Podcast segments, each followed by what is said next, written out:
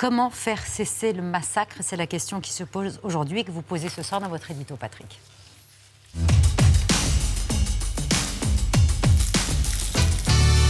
Avec une question plus précise, l'Europe pourrait-elle intervenir directement pour faire cesser ce massacre?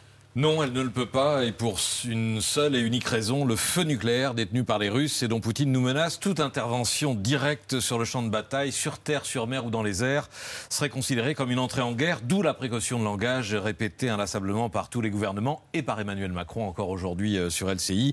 Nous ne sommes pas en guerre contre la Russie. Cela rend euh, impossible la zone d'exclusion aérienne, la no-fly zone réclamée par les Ukrainiens. Envoyer des avions de l'OTAN pour faire la police du ciel impliquerait d'abattre des avions russes pour la faire respecter la guerre encore. Même la fourniture d'avions de chasse à partir d'aérodromes de pays voisins serait considérée par la Russie comme une implication de l'OTAN dans le conflit. La Pologne et la Bulgarie y ont, pour ces raisons, renoncé. Pourtant, dans le passé, nous sommes déjà intervenus militairement pour stopper des massacres de civils. Oui, toujours avec de nobles raisons, souvent pour des populations plus éloignées de nous que les Ukrainiens. Voici comment Jacques Chirac justifiait les bombardements français sur la Serbie de Milosevic en 99 contre l'épuration ethnique au Kosovo, Nicolas Sarkozy contre la Libye de Kadhafi en 2011 et François Mitterrand contre l'Irak de Saddam Hussein en 91, juste après l'invasion du Koweït.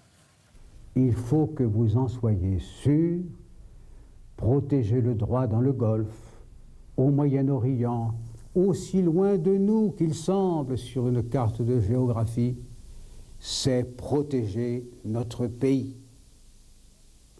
Ne laissons jamais à la loi du plus fort le soin de gouverner le monde. Un jour ou l'autre, elle s'installerait chez nous. Accepter les horreurs dont nous sommes les témoins, ce serait perdre notre âme. Ce serait laisser la gangrène de l'innommable s'installer à nouveau sur notre continent.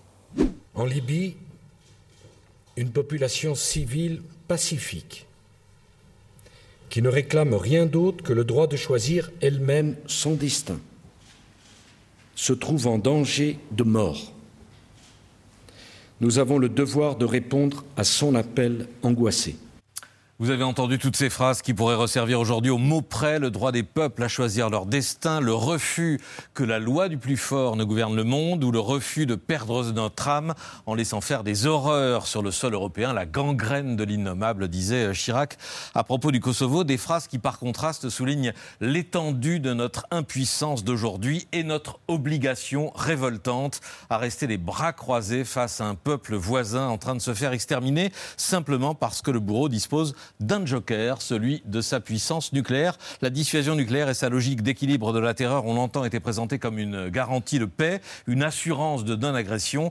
On découvre aujourd'hui qu'elle peut être aussi tout le contraire pour celui qui la détient, une terreur unilatérale et un permis de tuer.